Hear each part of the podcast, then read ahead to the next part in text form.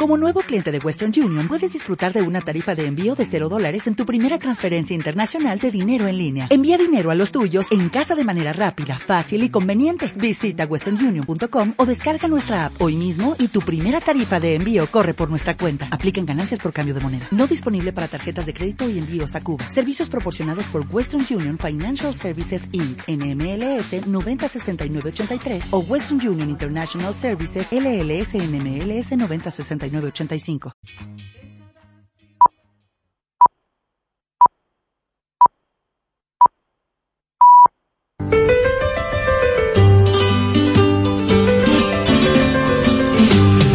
Mi historia de hoy es de recuerdos eh, de hace un año. Bonitos recuerdos eh, de este paseillo que hace un año visitaba el recinto ferial de Albacete. Esa feria de Albacete que con el transcurso de los años pasó a tener diez días con sus noches y sus madrugadas en honor de la Virgen de los Llanos. Una fiesta con muchos ingredientes, pero también nos preguntábamos qué sería de esta feria de Albacete sin las corridas de toros. Miren, pues basta con dar una vuelta por la ciudad y comprobar como lo he hecho yo esta mañana. Y eso que soy veterano, he venido varias veces a la ciudad, pero nunca había reparado en ello. Esta mañana he querido recordar viejos tiempos. He recorrido la ciudad y he vuelto a comprobar que Albacete es una de las ciudades de España con mayor actividad hostelera. Hay más bares por metro cuadrado que botellines de cerveza.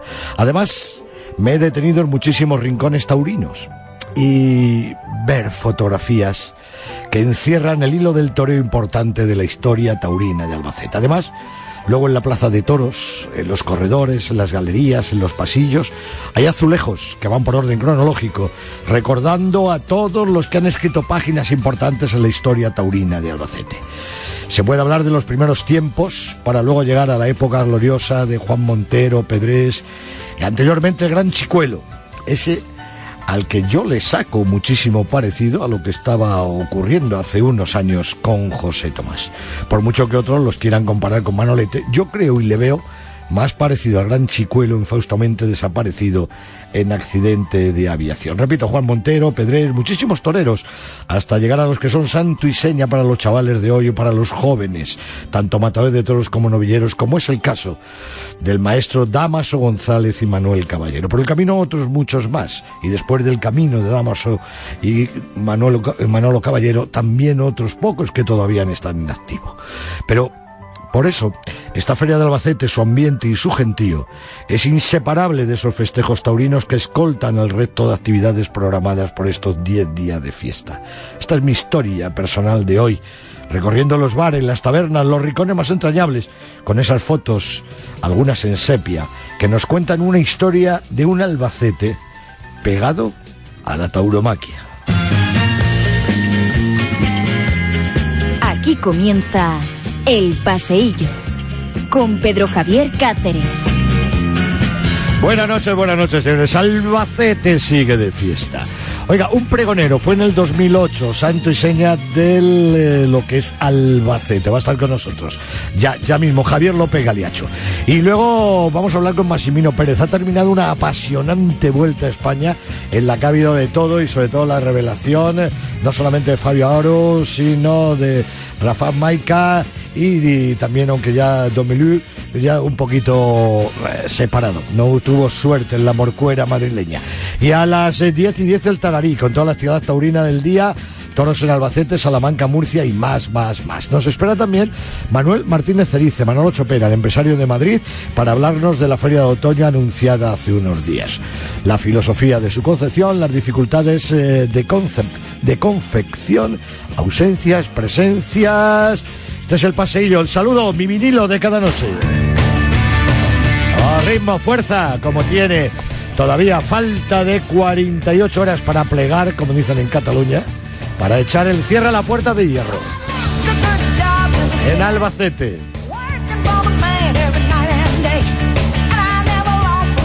Proud Mary fue la primera canción grabada por la banda de rock Creedence Clearwater Revival.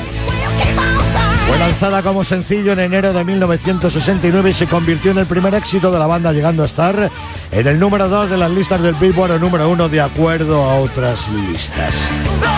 De los Creedence eh, luego se han hecho muchísimas versiones. Es una de las canciones con más de 100 versiones, incluso una del propio rey rock Elvis Presley. Y esta, Tina Turner, hizo también una versión en 1971 junto a Ike Turner y alcanzó la cuarta posición del Billboard Hot 100 en marzo de ese año, 1971. En 2008, Tina Turner cantó Proud Mary junto a Beyoncé en la entrega de los premios Grammy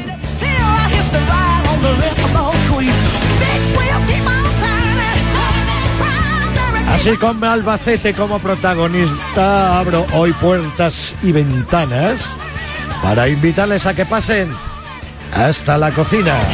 Buenas noches.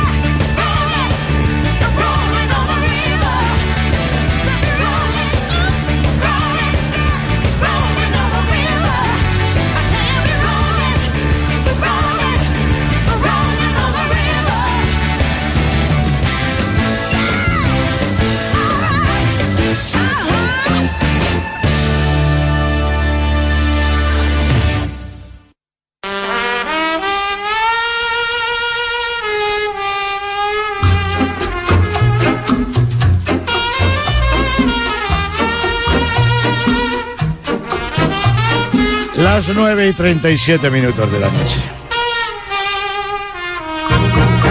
Los que nos siguen desde hace un año, al escuchar esta sintonía, yo debería de decir lo siguiente. Señoras y señores, con ustedes el faro que alumbra nuestros destinos.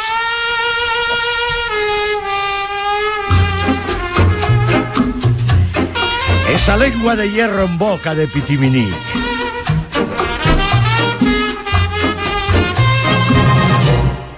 La lengua afilada que deja a la corrupción por los suelos.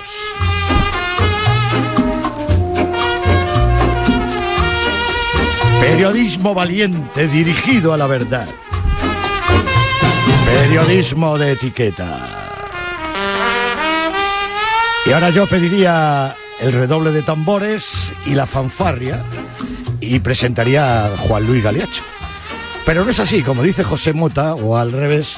Oiga, hoy no es que lo iguale, es que lo supero. Javier López Galiacho. Saludos, buenas noches. Muy buenas noches, Pedro Javier. Sigue siendo un auténtico maestro que no pasa el tiempo por si al contrario. Te vas arriba como los toros con bravura y ya está. Pregonero del 2008 y por lo tanto personaje. Además, importante, los galiachos son alguien en Albacete. ¿eh? Bueno, lo único que queremos a la ciudad, yo creo que no somos Pero le queréis que mucho, pero mucho, mucho, mucho. ¿eh? Bueno, y como hemos estado fuera, también a veces cuando estás fuera puedes hacer más cosas que desde dentro, que sabes que desde dentro te miden más que cuando estás fuera. Y, Eh, dime. No, no, dime, dime, dime. No, no, era eso, que la verdad que lo llevamos por gala y por bandera toda la familia. eh, aquello que dijo Azorín, eh, aquel célebre Albacete siempre, pues nosotros donde estamos lo llevamos. Y en eso yo creo que no tenemos mayor, mayor mérito que nos lo han enseñado nuestros mayores. Oye, además de otras eh, serie de, de- de cargos, hoy quería. vamos a hablar de la feria, pero también em, eh, los eh, actos. em, tú has sido pregonero en el 2008.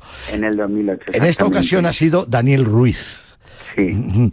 No, Eh, pero él, él ha sido de, de toros, de la feria Ah. Yo fue de toda la feria. Pero fue en el Tuve la teatro. suerte de ser de toda la feria. Pero fue en el Teatro Circo. Sí, Sí, exactamente. Eh, en el que tú algo tienes que ver que es una institución realmente ejemplar la del teatro circo. Bueno, tú estuviste conmigo cuando... cuando el, Congreso Taurino. exactamente, el primero de marzo creo que era. Y, estuvimos los dos sentados en esa mesa y, yo creo que nos quedamos todos al principio sin voz porque como hizo un día Juan Manuel Serrat, que paró la representación para decir, oiga, yo estoy disfrutando más que ustedes ahí, porque el teatro circo incluso es más bonito para el que actúa, el que canta, que el que está sentado. sí, señor. Está sentado, eh, ve el escenario, pero no está viendo las arquerías ni árabes que como decía una catedrática, la mejor que hay de, de árabe en España, de la Complutense, María Jesús Viguera, quizás estamos, el Teatro Circo Albacete, ante la mejor edificación civil del siglo XIX copiando los elementos decorativos de la Alhambra, ni más ni menos. Pero además que es un edificio y una organización viva, es decir, que tenéis actos prácticamente durante todo el año y de, y de gran nivel.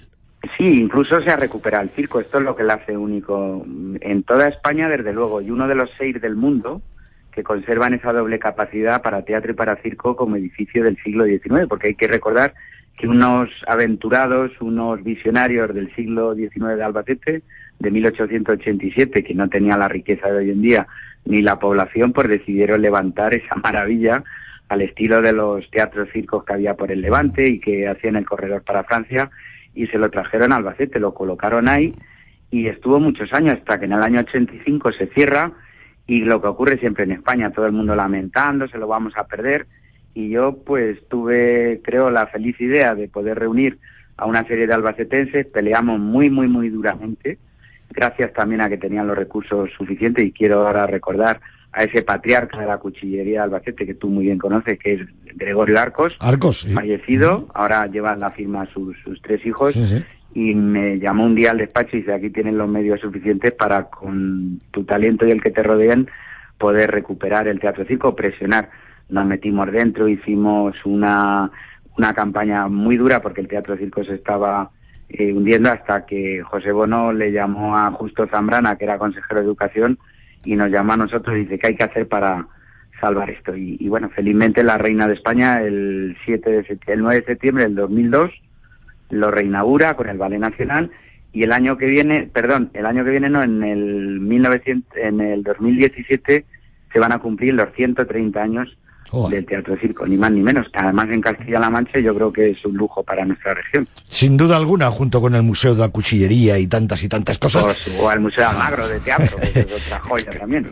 Pero yo quería hablar de la Feria 2008. Cuando uno es pregonero en una ciudad donde ha nacido, la quiere, la ama y sabe que además es correspondido por los ciudadanos, a la hora de escribir un pregón, ¿cómo lo diseña, cómo lo plantea? Y si recuerdas, supongo que sí, la síntesis de lo que, quisiste explicar en el 2008. Pues sí, porque esto que tú lo conoces también, el profesor Manuel Oye, pues me llama un día porque lo nombran pregonero de Barbastro, de Huesca, y me llama y dice, Javier, me tienes que dar tu pregón porque esto es como hay una tradición que los pregoneros ante esa faena, solos ante el peligro, pues nos ayudamos. Yo lo que hice fue sentarme y digo, voy a hablar desde el corazón, voy a meter la pluma en el corazón, que son los muchos recuerdos. Yo nací en el año 63, en el año en que matan a Kennedy, en noviembre. Pues yo ese septiembre de hace 52 años ya me estaban paseando en un carrito por la feria. Y yo los primeros recuerdos que tengo, igual que en Valencia, cuando naces te dan un flautín o te dan un clarinete, pues yo recuerdo de la mi primera foto es en la entrada de Puertas de Erros, que había un fotógrafo pues vestido de torero, con un toro de aquellos que la verdad que algunos de ellos tienen más trapíos que los que echan hoy en algún sitio, pues me puse allá a torear de pequeño y, y así fue un pregón desde, desde el recuerdo, ¿no? Donde recuperaba los viejos circos que por desgracia han desaparecido, aquellos circos de lona, de animales, recordaba aquellas atracciones humanas eh, que había, que no son como hoy, que son todo mecánico, entonces eran atracciones humanas y la verdad que hoy en día estoy seguro que muchas de ellas serían prohibidas porque lo que se ponía por delante eran defectos humanos.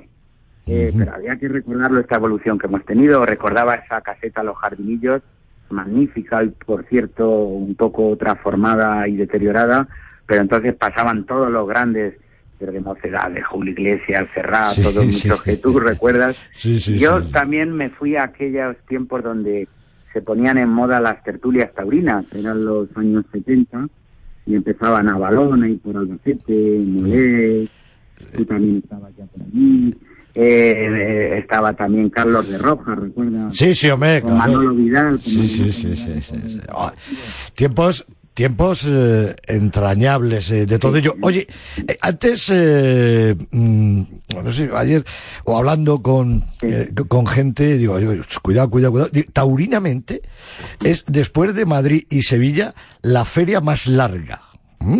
La feria taurina más larga. Pero es que yo creo que, hombre, al no tener Madrid eh, feria, por así decirlo, feria popular, me refiero, no taurina, y al ser Sevilla de martes a domingo, es la feria más larga del mundo. Y, y- y con una particularidad.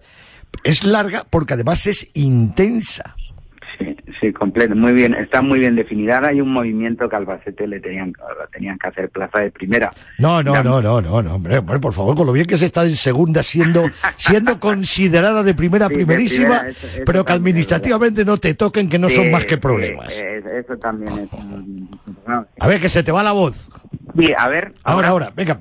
Di- Digo, digo que ahí tienes un Córdoba que da muchas menos eh, corridas y que es plaza de primera, pero te entiendo. Nada, pero- Eh, Pero eso es mira, una ruina.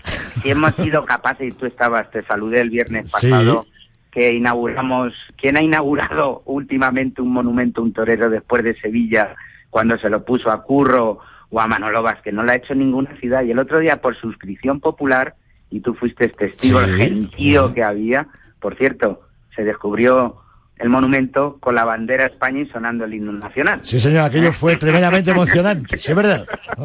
Es que pongo el detalle porque estoy seguro que a mucha gente de tu audiencia, personas oyentes, le va a encantar, ¿no? Y lo ha hecho el pueblo por suscripción popular.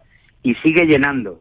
El otro día en Valladolid fueron 9.000 a la calle, pero luego no llenan la Plaza de Toros de Valladolid. En cambio, nosotros llenamos todas las tardes prácticamente. Hoy, y, bueno, pues ha habido ahora novilladas, que también ha ido, los caballos, etcétera. O sea que, que es una ciudad muy taurina. Yo diría que ahora mismo, indudablemente, puede convertirse en una de las grandes capitales del mundo del toro. Mm. Del mundo. Ajá, Bueno, pues eh, ha sido un placer charlar Bueno, pues- contigo. Pues Eh, nada, oye, por cierto, y lo voy a decir aquí a la audiencia, te voy a coger en corto de frente y por derecho como mi último libro, Sí. porque... ¡Ay, precioso el libro! Ya hablamos de él. Muy, sí, fuiste sí. ahí tú también pionero Sí, en sí, hablar sí, conmigo sí, de este sí. libro. Por cierto, no, y te voy a recordar que hace 25 años inauguraste con nosotros el Eh, Círculo Mazantín. Sí, don ¿eh? Luis Mazantini. Exactamente, con un cartel de lujo, porque estaban Samuel Flores, Sí. César Rincón y Ortega Cano, Sí, porque venían de triunfar en la aquella célebre corrida de beneficencia del año 91. Del año 91, sí, señor. Así es que muchísimas gracias, Pedro Javier. Mm. Sabes que se te quiere, que se te valora profesional y personalmente y que es un lujo siempre hablar contigo. Muchísimas gracias a ti. Nada, gracias, maestro, Javier. Oye, oye, oye, lo que hago Dime. siempre con tu hermano. Le someto, le regalo una canción, pero antes le someto a un test. Venga. A ver, ¿te suena o no? A ver, Si lo dejamos bailando, He elegido para ti un momento para recordar a los olvidados, incluso los olvidados de los olvidados, ¿eh? los que nunca salen eh, en las colecciones retro freak. ¿no? Eh, digo olvidadas ellas, son dos hermanas, Sí. pero la canción no es olvidada, todo lo contrario, porque de vez en cuando se pincha en, eh, en cualquier discoteca, y, in- incluso en la BBC. O en la feria Albacete que en- está sonando, que lo yo también. Eh, no, la BBC es bodas, bautizos y comuniones. Ya, ya, Ya. es- Dice, es posible que muchos no hayan visto las caras y los cuerpos. Ellas se llaman Loreta y Daniela, hermanitas italianas que en 1979 triunfaron en toda Europa con esta canción. Fue un dúo, un dúo fugaz, capitaneado por la rubia Loreta. Y que luego de nuevo en solitario volvió a cantar. De Daniela nunca más se supo y Loreta se convirtió en una gran dama del teatro musical. Una combinación entre, entre Norma Duval, Paloma San Basilio, llegando incluso a protagonizar Hello Dolly. Mm, sí, sí, sí, que luego se lo veía a Concha Velasco, que lo dolí. ¿Eh? ¿Sabes quiénes son estas dos encantadoras y guapísimas bambinas? ¿Las Bácara o no? No, No. esas eran españolas, bueno, mm, residían en Alemania. Sí, sí, sí, exactamente. A ver, a ver, pero ¿te gusta la canción? Me encanta, anda que no la he bailado a veces. He acertado. En la BBC. Son las hermanas Goyi. Oye, las hubiera metido en mi pregón del 2009, Te hablo porque de- eso sí que era de feria a feria. Te hablo de los años 70. Bueno, pero lo importante es que te han gustado.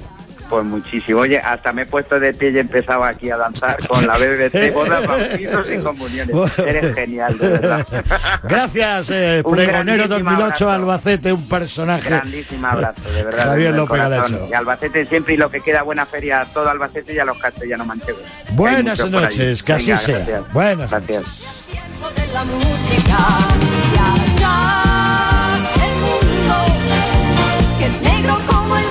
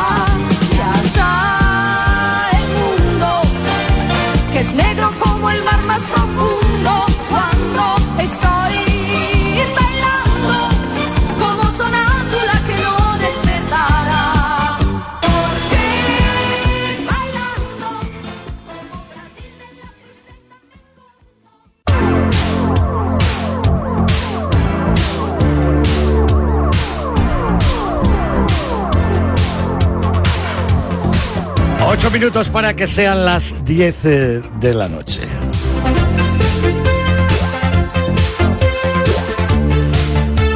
Yo creo que ha sido apasionante la Vuelta Ciclista a España que hemos vivido en las últimas semanas.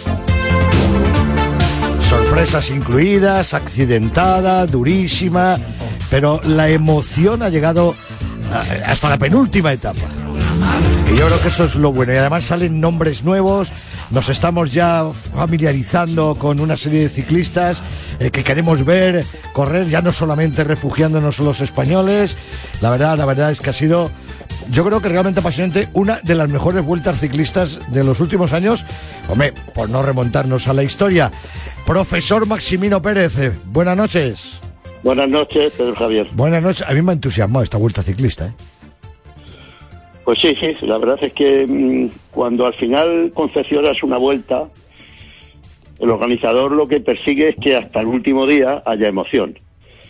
Por supuesto lo han conseguido y si encima pasan una serie de vicisitudes que, que han sucedido, ¿no? Abandonos, caídas, eh, bueno, la emergencia, en, mm, diríamos, el, el surgir de corredores nuevos como de Molén, de, de gente que, que viene apretando.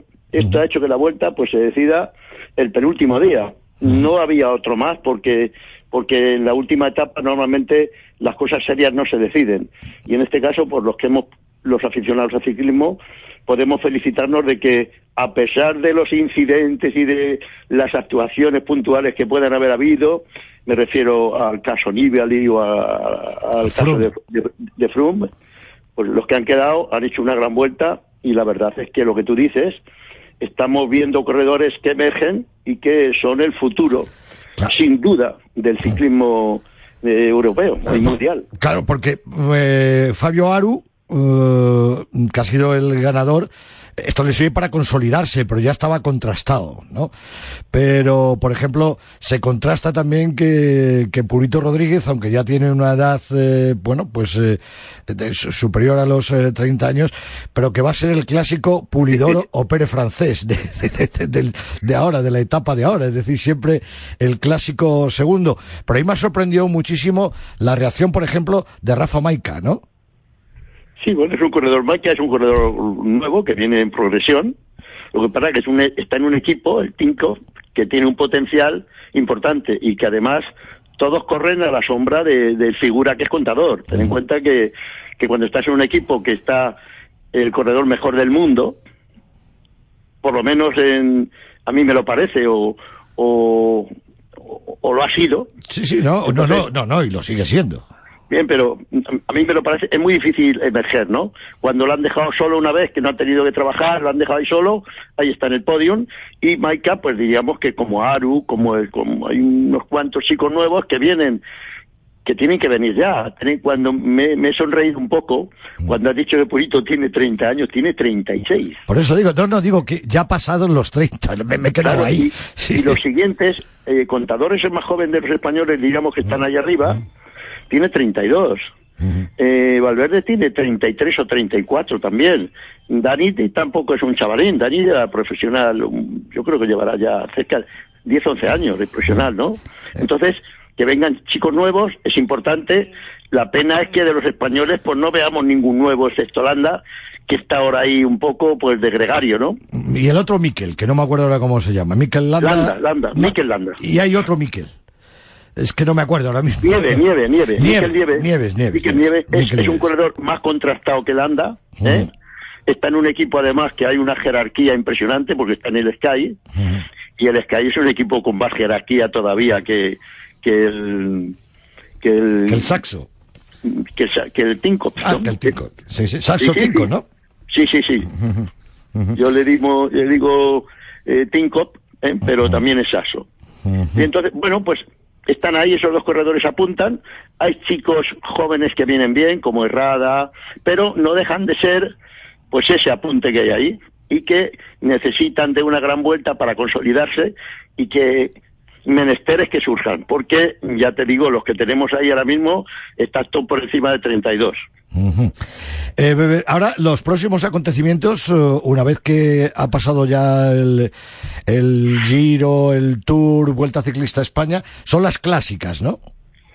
Sí, bueno, quedan las clásicas italianas Y el Campeonato del Mundo, ¿no? O- y el mundial. Y el Mundial. ¿eh? y, y ya eh, el mundial que será este mes y luego pues las clásicas italianas que son clásicas eh, de mucho nivel y que al final pues acaban poniendo pues o jugándose los puntos esos que se necesita para quedar el campeón diríamos en la clasificación esa que hace la UCI por puntos que me parece como un poco eh, vamos a mí no me gustó nunca las puntuaciones por puntos porque no valoran a corredores que hacen un trabajo que no se puntúa. ¿me explico? Sí, sí, total y absolutamente. O sea, diríamos que Landa tenía que tener muchísimos puntos y no hubiera tenido que trabajar. ¿Eh? Pero Landa un día se lía a trabajar a tope, se deja ahí todo lo que lleva y todos los hierros y hace el 40. ¿Me entiendes? Y parte del éxito de su jefe, que se, se lleva los puntos, porque lo dice la UCI, pues Landa no tiene puntos porque ha trabajado. Pero al final también vale, y este año, pues yo creo que en los últimos años, los, los corredores españoles han sido todos campeones del World Tour, ese que le llaman. Ha sido Purito, ha sido Contador, ha sido Valverde. Estamos en la cabeza. Pues eh, caliente, caliente el análisis que hemos hecho así a abuela micrófono de lo que ha sido esta Vuelta Ciclista a España. Eh, Maximino, eh, hasta la próxima. Te agradezco mucho esta intervención, que la que siempre aprendemos un montón de ciclismo, que es un deporte que nos apasiona. Gracias, Pedro Javier, un placer. Gracias. Buenas noches. Buenas noches. Buenas noches. Vamos buscando el boletín informativo de las 10 de la noche, rindiendo homenaje al Demaro Romero. De repente, como el niño que se vuelve adolescente, como quien se vuelve loco. Esto es de repente y canta Vicky Carr. Presente, como si fuera brujería. En unos instantes las noticias eh, del mundo, de España y por supuesto de la región de Castilla-La Mancha. Después el Tararí con toda la información taurina.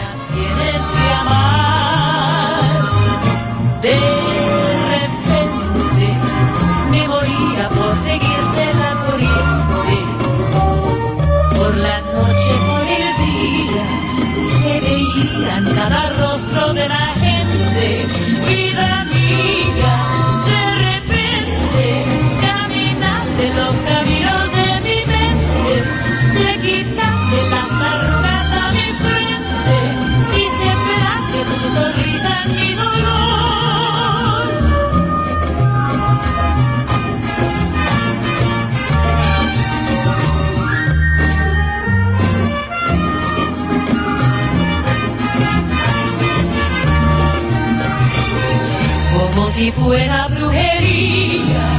Tu alegría de verlo completamente. Qué milagro fue vida mía. Qué manera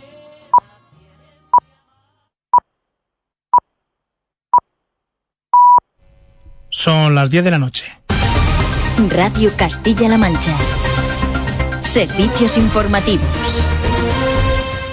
Buenas noches, lo venimos contando novedades importantes en el caso del doble crimen de Cuenca. El amigo rumano de Sergio Morate, Isvan Horvat, ha confirmado a la policía española que el presunto asesino le confesó los crímenes de Laura y de Marina. Los investigadores están seguros de que mató a las chicas sin ayuda, aunque recogen más testimonios para saber cómo lo hizo. Ignacio Cosido, director general de la policía. Policía Científica Española está haciendo una inspección ocular del vehículo eh, que se había utilizado, que había utilizado el presunto asesino en su huida y esperemos tener resultados de esa inspección ocular también, también muy pronto.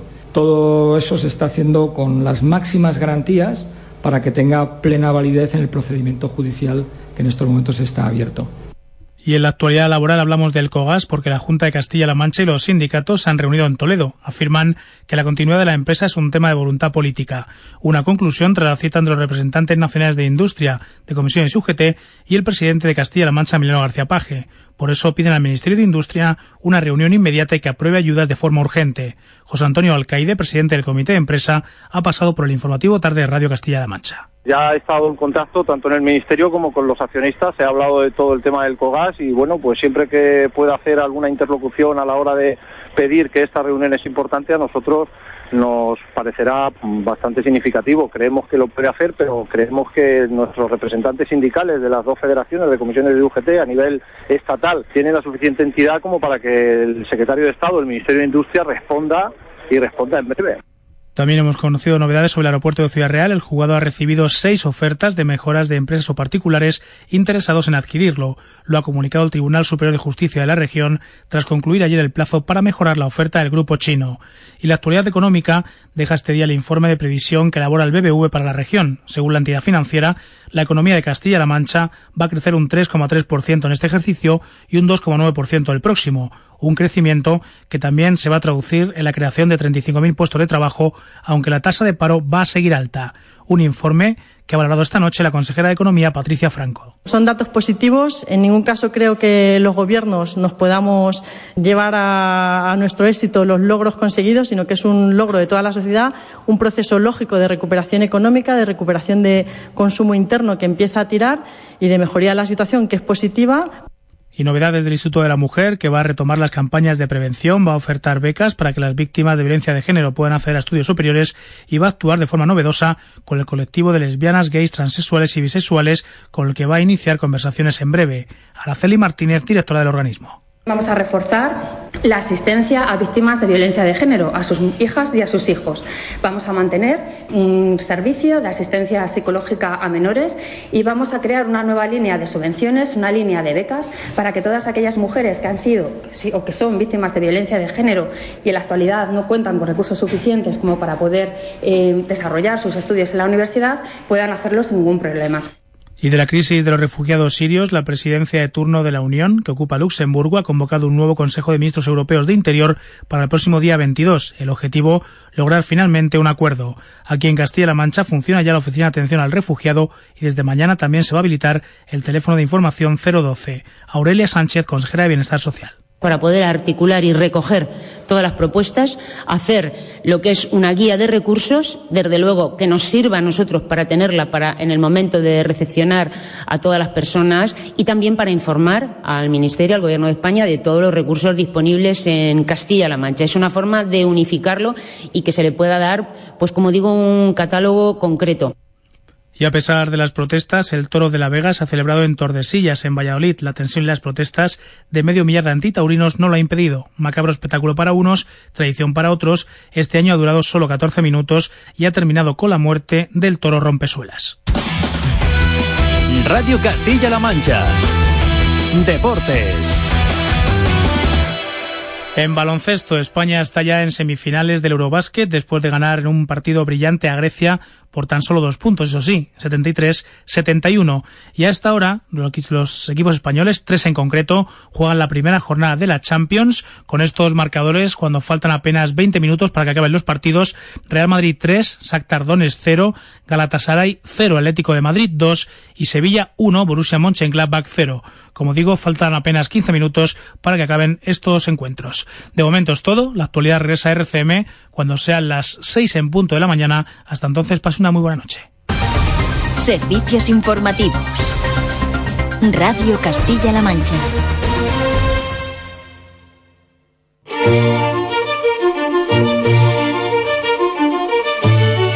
Sigue el año del Quijote en Radio Castilla-La Mancha.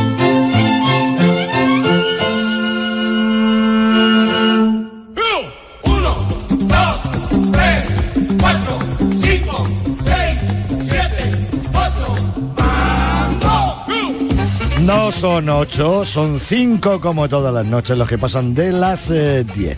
Este es el Tararí en unos instantes eh, para hablar de toros. Toda la información taurina de hoy es la que nos espera. Corridas en Albacete, Salamanca, Murcia y Aranda de Duero. Y muchas más que están en fiestas y ferias donde los toros son el eje sobre el que girar.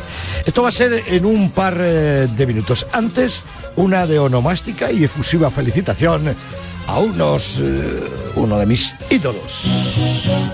Oh. Inconfundibles acordes. Poquitas canciones a los dos, tres segundos puedes identificarlas. Eso da, pues da una idea de la dimensión de la misma. If you leave me now. ¿A quién felicito yo hoy?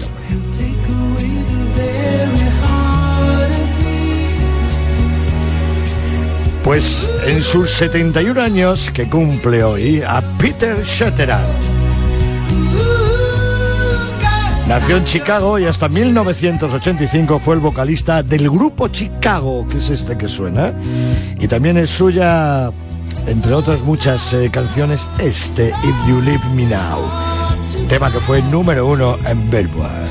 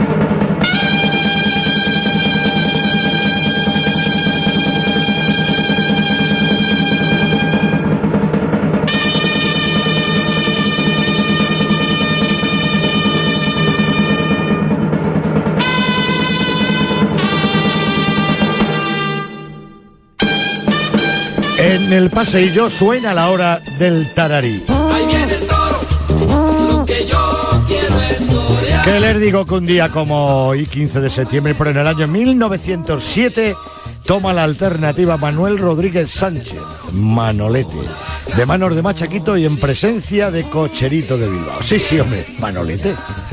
Pero el padre del monstruo cordobés, que luego de casta le vino al galgo. Y una curiosidad, miren, ese mismo día, un 15 de septiembre del año 1907, se doctoraba en San Sebastián Bombita III, por lo que se planteaba un problema de antigüedad a la hora de alternar juntos Manolete Padre y Bombita III. Ambos decidieron echarlo a suertes y fue Bombita III el que encabezaría los carteles. Y ahora digo yo por mi cuenta. Entonces, un honor para Bombita III ser director de Lidia, cómo cambian los tiempos. Porque desaparecida prácticamente esta figura, si eso sucede hoy, sería no un honor, un horror. Eso de abrir plaza y no poder pedir uno por delante, un motorista, que escoltas hay muchos. ¡Vamos!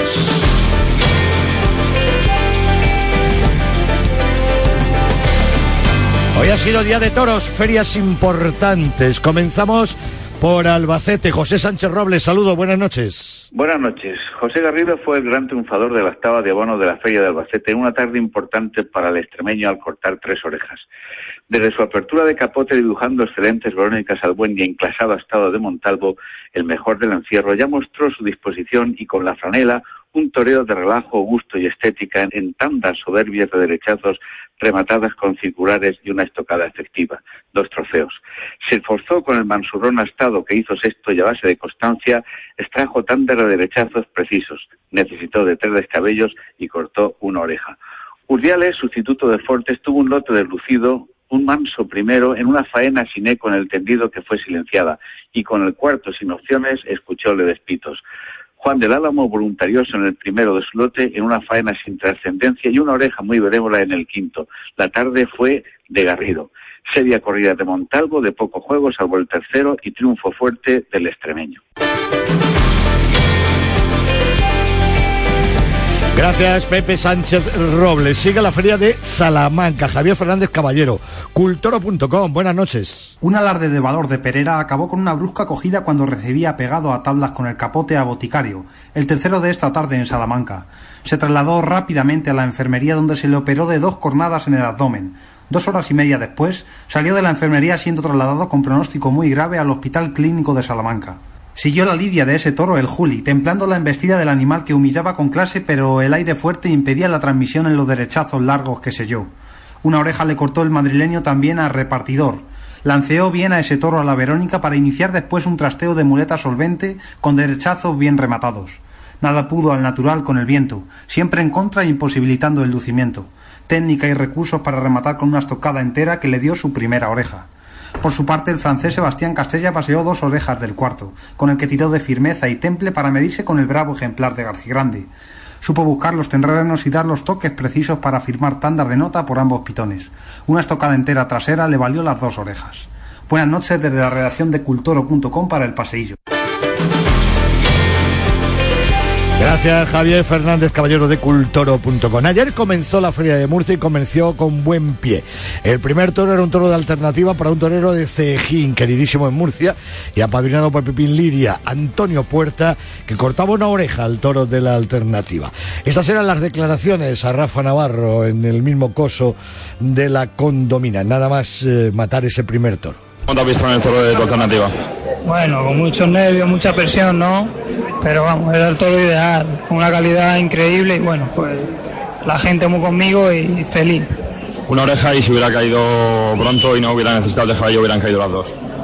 Pues ahora mismo lo estaba diciendo, que qué pena que se pone la, la tarde un poco, para mí un poco todavía un poco regular porque mi ilusión es salir a hombros, ¿no? Pero bueno, feliz y esperar a que salga el segundo toro y poder estar más tranquilo y con menos nervios. Ha llegado por sustitución, pero casi llena la plaza de toros de Murcia, Antonio Puerta. Muy feliz, ¿no? Y muy contento de que la gente haya respondido y, y haya estado así conmigo. Suerte. Muchas gracias. Hoy toros en Murcia, segunda de feria. Rafael Navarro, Burladero TV, saludos, buenas noches. Muy buenas noches, don Pedro. Calurosas aquí en Murcia en la segunda de feria. Menos público que ayer, tres cuartos, el día grande de Murcia. La Fuentansica, la Fuensantica ya en su ermita y el coso de la economía. eh, triunfo de Enrique Ponce que salió a hombros. El único, el único de la terna que salió a hombros. Soseó y floja la corrida de las Ramblas. Aún así, Ponce sacó partido cortando tres orejas. Una a su primero tras mostrarse superior y dos al cuarto en faena que realizó en tendidos de sol. Se movió ese cuarto, eso sí, sin que humillara ni una sola vez. Eh, continúa el idilio Murcia-Ponce, Ponce-Murcia. Manzanares se fue de vacío con un lote sin opciones eh, eh, que le regaló poco y nada. Tampoco se empleó mucho en sacar en- ante la imposibilidad. Como anécdota, hizo el paseillo con su hijo y se fue de Murcia con sendas ovaciones tras pinchar a su primero y la desidia del quinto. Y por su parte, Cayetano estuvo firme y seguro ante su primero, que le dio un par de sustos y que le regaló solo una tanda por el de derecho. Estuvo por encima y oreja tras entera. El último en la tónica de la corrida. Fue un soso muy despistado e imposible de lucimiento. Mala corrida de las Ramblas en Murcia. El viernes continuamos con la feria y esto es todo desde Murcia para el pasillo en, cola- en colaboración con burladero.tv, informó Rafa Navarro. Y del resto de los festejos del día nos llega la información desde la divisa.es. Su redactor de guardia es Fran de la Poza. Buenas noches. Muy buenas noches, Pedro Javier, y buenas noches a todos los amigos oyentes del Paseillo. Saludos desde la redacción de la divisa.es, desde donde les acercamos lo acontecido en los cosos de nuestro país, comenzando por el festejo de rejones que se ha celebrado esta tarde en Aranda de Duero, con astados de Juan Albarrán para los rejoneadores Sergio Galán, ovación y silencio, Diego Ventura, ovación y oreja, y Leonardo Hernández, oreja y oreja. La localidad madrileña de Fuenlabrada, toros de José Vázquez para el mano a mano de César Jiménez, dos orejas, silencio y oreja, y Francisco José Espada, dos orejas, silencio y oreja. En la Navarra Sangüesa, Jesús Chover y Julián eh, Guerra se han eh, medido en mano a mano a cuatro novillos de los hermanos Pérez Villena, arrojando un resultado de silencio y oreja para Chover y una oreja en ambos para Guerra. En el municipio abulense del Barraco se celebraba también en esta tarde de martes una novillada sin picadores en la que actuaron el ganador y uno de los finalistas del certamen Soy Novillero, organizado por la televisión de Castilla-La Mancha. En cuanto a la tarde de ayer, se celebraban también festejos en Arganda del Rey con novillos del Jaral de la Mira bien eh, presentados y de juego desigual para Gonzalo Caballero que escuchó ovación y cortó una oreja al segundo. Amor Rodríguez silencio en ambos y Pablo Aguado oreja y silencio. En Cadalso de los Vidrios, Madrid, novillos de Victoriano del Río de buen juego destacando primero, cuarto y quinto. Gerardo Rivera obtuvo silencio tras aviso y oreja. Ginés Marín dos orejas y dos orejas. Competición de rabo tras aviso y Jesús eh, Martínez dos orejas y oreja en tarde en la que la plaza gozó de más de media entrada en sus 4.000 localidades. En Parla, Madrid se lidió una corrida de toros de Juan Albarrán para Manuel Díaz el Cordobés, oreja y dos orejas, Iván Fandiño que sustituía a Paquirri, oreja y dos orejas, y Cristian Escribano, vuelta al ruedo tras aviso y vuelta al ruedo. De momento, esto es todo desde la redacción de la divisa.es. Informó para el paseillo Fran de la Poza.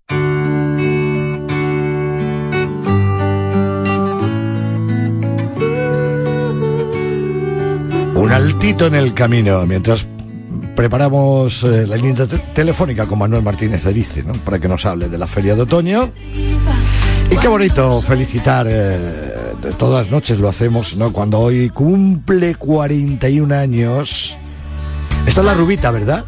La rubita, la rubita, la madrileña. Marta Botía, la cantante española de la banda Ella Baila Sola. Por cierto, la comadre de Marta Botía, cuando la época de ella baila sola, es una paisana nuestra, es conquense. Marilia Andrés, la morenita.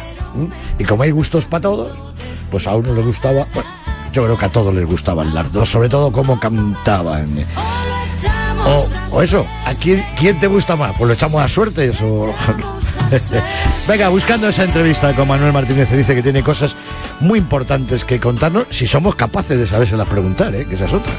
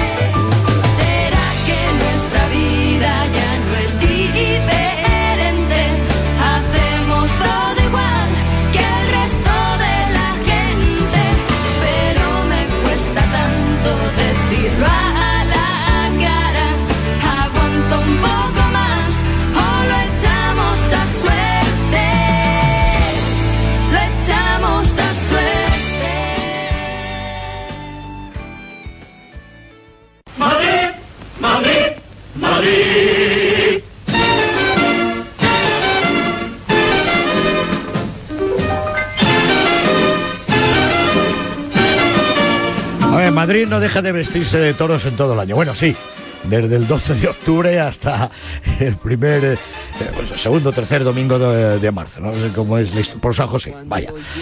Pero se viste, se viste sobre todo de lujo en sus dos abonos, lo que es el abono de San Isidro y el abono de Otoyo, cuyos carteles hace unos días que se han dado a conocer. Manuel Martínez Cerice, buenas noches. Hola, buenas noches. Buenas noches. Bueno, ha quedado bonita la feria, ¿eh? Bueno, a, mí, me lo parece, vosotros sois los que tenéis que, que- que decirlo, ¿no? Pero bueno, empezamos bien. Me parece, me encanta que, os- que os haya gustado. Sí, hombre, vamos a ver, eh, eh, la feria, hombre, todo eh, sobre gustos pintan colores. Desde luego. Y, y habría gente que hubiera, le hubiera gustado ver eh, al Juli, a Manzanares, a Morante, a Ponce y, y demás, pero... Seguro. Pero, Pero, lo- seguro que esa, esa gente, si estuvieran esos anuncios, estarían preguntando por los que están ahora. por lo eso te lo que- claro, pero, pero, pero aquí ocurre también otra, otra cosa, que los toros son casi como, como la política, que es el arte de lo posible. Exacto. es el arte de lo posible, ¿no? Y han cambiado muchísimo los tiempos y demás, y con todo y con eso, Madrid es esa plataforma que sirve en la Feria de Otoño para muchísimas cosas, lo mismo que está sirviendo eh, para, para, para rescatar toreros que estaban ahí en estas fechas de, de verano, como ha sido el caso de Iván Vicente u, u otros, ¿eh? y para eso está también el 12 de octubre, ¿no? Que, se ha, que ha salido el cartel conjuntamente con este abono de otoño, pero luego con dos cosas importantes. Primero, la asunción de riesgo compromiso y la capacidad de seducción de la empresa y su compromiso con el cliente sobre López Simón. Y no una, sino dos tardes. Y luego una un mano a mano enseguida, que no creo que no estaba previsto, pero que enseguida se ha reaccionado en cuanto Urdiales pegó el pelotazo en Bilbao. Que también hay que tener capacidad de seducción, porque después de pegar un pelotazo de ese tipo, lo normal es no querer oír ni hablar de Madrid, ¿no? Pues sí, la, verdad que, la verdad que sí fue. Hombre, nosotros fuimos claro desde principios de agosto, cuando empezamos un poco pues, a pensar en la feria, que lógicamente que queríamos, queríamos, entendíamos que era, queríamos contar con López Simón. Y fue, la verdad que fue él desde el principio el que eso, el, que manifestó, pues que, estaba encantadísimo de venir a otoño, pero que, no quería hacerlo, digamos, de una forma pues normal. Si por normal entendemos, pues aparecer en una terna, por muy buena que fuera esa terna, ¿no? Él quería hacer algo especial, en definitiva, ser base de la feria, ¿no? evidentemente venir eso, y eso se consigue pues viniendo dos tardes inicialmente pues, incluso nos habló de, de posibles pues dos manos a manos esas cosas y ya no, nu- nunca nos, nos acabó de encajar pero bueno la verdad que lógicamente accedimos a su petición de venir dos tardes entendimos que es un torero que ahora mismo tiene mucha mente y yo creo que en esas fechas va a tener mucho más porque la verdad que cada compromiso que, que tiene lo, lo está solventando con, con, con muchísimo éxito y, y- yo quiero creer que de aquí, de aquí para adelante pues los, los que le quedan pues no sé ferias importantes que tiene por delante no, no, no conozco su calendario pero vamos sí sé que va, Bueno, porque digo, va a Zaragoza, va está anunciado en Lima, bueno, Lima es después. ahora- ahora Barbacete con nosotros Zaragoza, pues, pues, porque va con Castella pues, confirma la alternativa en Nimes con Morante y Castella en fin tiene una serie de compromisos importantes yo creo que va a llegar a la feria de otoño pues eso siendo un torero muy muy muy esperado no la verdad que es, es cierto que ha asumido ha asumido pues eso no, no digo riesgo pero sí una, una La una gran- responsabilidad. mucha responsabilidad mucha responsabilidad sobre todo en un torero tan nuevo no y, y lo que decimos siempre que seguramente pues no le hacía falta pero bueno cuando los toreros eh, salen de ellos de, de dentro esos deseos es, es por- por- porque están en, en condiciones de, yo creo que de- de asumirlos no Es el caso de Urdiales. Total. Eso, eso sí que eso sí que fue un poco un imprevisto, ¿no? Es más, o sea, no, no oculto, no, no creo que al torero ni, a- ni, a- ni a- su jugador le, le importe que lo desvele. Nosotros con, con, con Urdiales, pues sí hablamos hacia, hacia el 15 de agosto por ahí, pero pues con otra intención, ¿no? Yo creo, vamos, absolutamente no.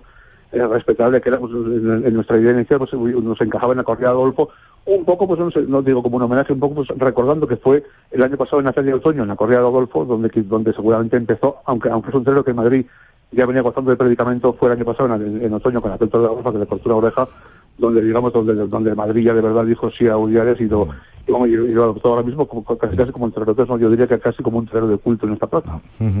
Y, y- y entonces para esa corrida la desestimó y hombre, luego de- de- después de, de eso, de su golpe sobre la mesa desde la feria de Bilbao pues yo a mí me, me pareció que, que era el momento pues, de, de intentar ese mano a mano ¿no? Eh, Esa no fue la razón por la que salió Morenito, que es el inspirador del, el inspirador el que lanza primero no el reto, sino lanza la idea, la idea. Nunca fue un reto, fue una idea bonita del mano a mano para reeditar aquella eh, tarde preciosa del, del 2 de mayo, ¿no? Digo que Uriales no entra y echa fuera a Morenito, sino que fueron problemas No, de no. negociaciones. Es decir, que Urdiales entra una vez que los apoderados de Morenito no llegan a un acuerdo, supone la ruptura entre ellos y demás, ¿no? Así fue, así fue, así fue. Nosotros, es verdad que Morenito lo, lo lanza a los medios. A mí, particularmente, no me parece, en general, en general, muy bien que los toreros sean- Yo creo que cuando un torero quiere, quiere, no sé, quiere proponer o algún tipo de eso, o de reto, o de gesta, creo que se tiene que se debe dirigir a la empresa. Parece que me parece que, que cuando estés en público, no sé, un poco como que te, te- te está echando un poco, pues eso, el balón a tu, a tu tejado y no sé, te está poniendo un poco en el compromiso. Y es más, en ese caso, nosotros, antes de que él lo dijera en los medios, yo ya había, yo con Mariano Jiménez ya había hablado de, de esa posibilidad, precisamente porque ya nos habíamos reunido anteriormente con, con, con, con, con lo- con Julián Guerra y nos dijo eso que le, que le- encajaba algún mano a mano, ¿no? Por eso yo ya había hablado de esa opción con, con Mariano. La verdad que luego cuando, cuando, cuando nos sentamos a, llevar- a llevarlo a cabo, porque evidentemente López Simón dijo que encantado de esa mano a mano, nosotros pues también lo, lo vimos bien, ha habido un poco de sorpresa, ¿no? Que, que por un un torero, mm, eso, eh, digamos eso, lance la idea y eh, muestre su disposición plena para hacerlo y luego a la hora de, de sentarte, pues la, la verdad que las condiciones que, que- que quería poner pues estaban eh, a mi entender, al, al seguramente al del no, pues absolutamente fuera de lugar, pues eso es que nos dejó un poco descolocados, ¿no? Porque normalmente en estos casos se suele negociar dinero y buena colocación en el San Isidro próximo, ¿no? Bueno, de- depende, no, no hay por qué, ¿no? Yo en el tiempo que llevo en Madrid sí que es verdad que cuando cuando, o sea, cuando nos ha hecho falta algún torero, pues que a lo mejor algún torero importante, alguna figura del toreo que no que no entraba en sus cálculos venir a Madrid, sí que lógicamente, y como que hemos forzado a venir en otoño, lo ha, lo ha rentabilizado, pues oye, ya que no me hace falta y voy, voy, voy sin, no sé, sin necesitarlo y sin, casi casi sin querer, pues eso lo, lo- lo ha rentabilizado el año que viene en San Isidro, ¿no? Pero por eso me pareció un poco un poco contradictorio que si es si, si es el torero el que o sea, yo te pido que me pongas esta corrida y ahora que te quiero poner, pues eh, a cambio me tienes que dar, por- por- por- o sea, que hubiera sido al revés, si yo, si yo lo hubiera, se lo hubiera pedido yo, lo hubiera entendido más, que pusiera tanta condición, ¿no? Por eso me pareció un poco, entonces, la verdad que es- es- es- es- esa mano a mano se desestimó y bueno, eh, incluso durante unos días barajamos, por parte de la empresa no, con- no con demasiado convencimiento, hasta, hasta que hubiera matado Alberto los seis toros, ¿no? Como, como era deseo de su apoderado. No, no nos parecía una solución, igual hubiera sido eso, una solución de emergencia, pero a mí no me parecía el, el ideal. Pues no te digo que, o sea, que, que- el torero ahora mismo no, igual no, no tenga suficientes méritos, pero nos, nos parece que estamos un poco ya quizá abusando de los seis toros, en fin. No, yo no, no veía el momento. Entonces, la verdad que por eso el, el triunfo de, de Ordiales en Bilbao yo creo que nos dio una solución muy buena para, para todas las partes, ¿no? Para la empresa, para, pues, sobre todo para Ordiales y para Simón, y yo creo que ha quedado un cartel súper atractivo. Claro, y porque en un principio, claro, en un principio parece ser, parece ser todo esto Radio Macuto, está claro eh, la intención de, de Morenito, que yo creo que fue una, eh, una confesión que le hizo alguien y lo filtró la prensa, porque yo creo que la voluntad de él era, era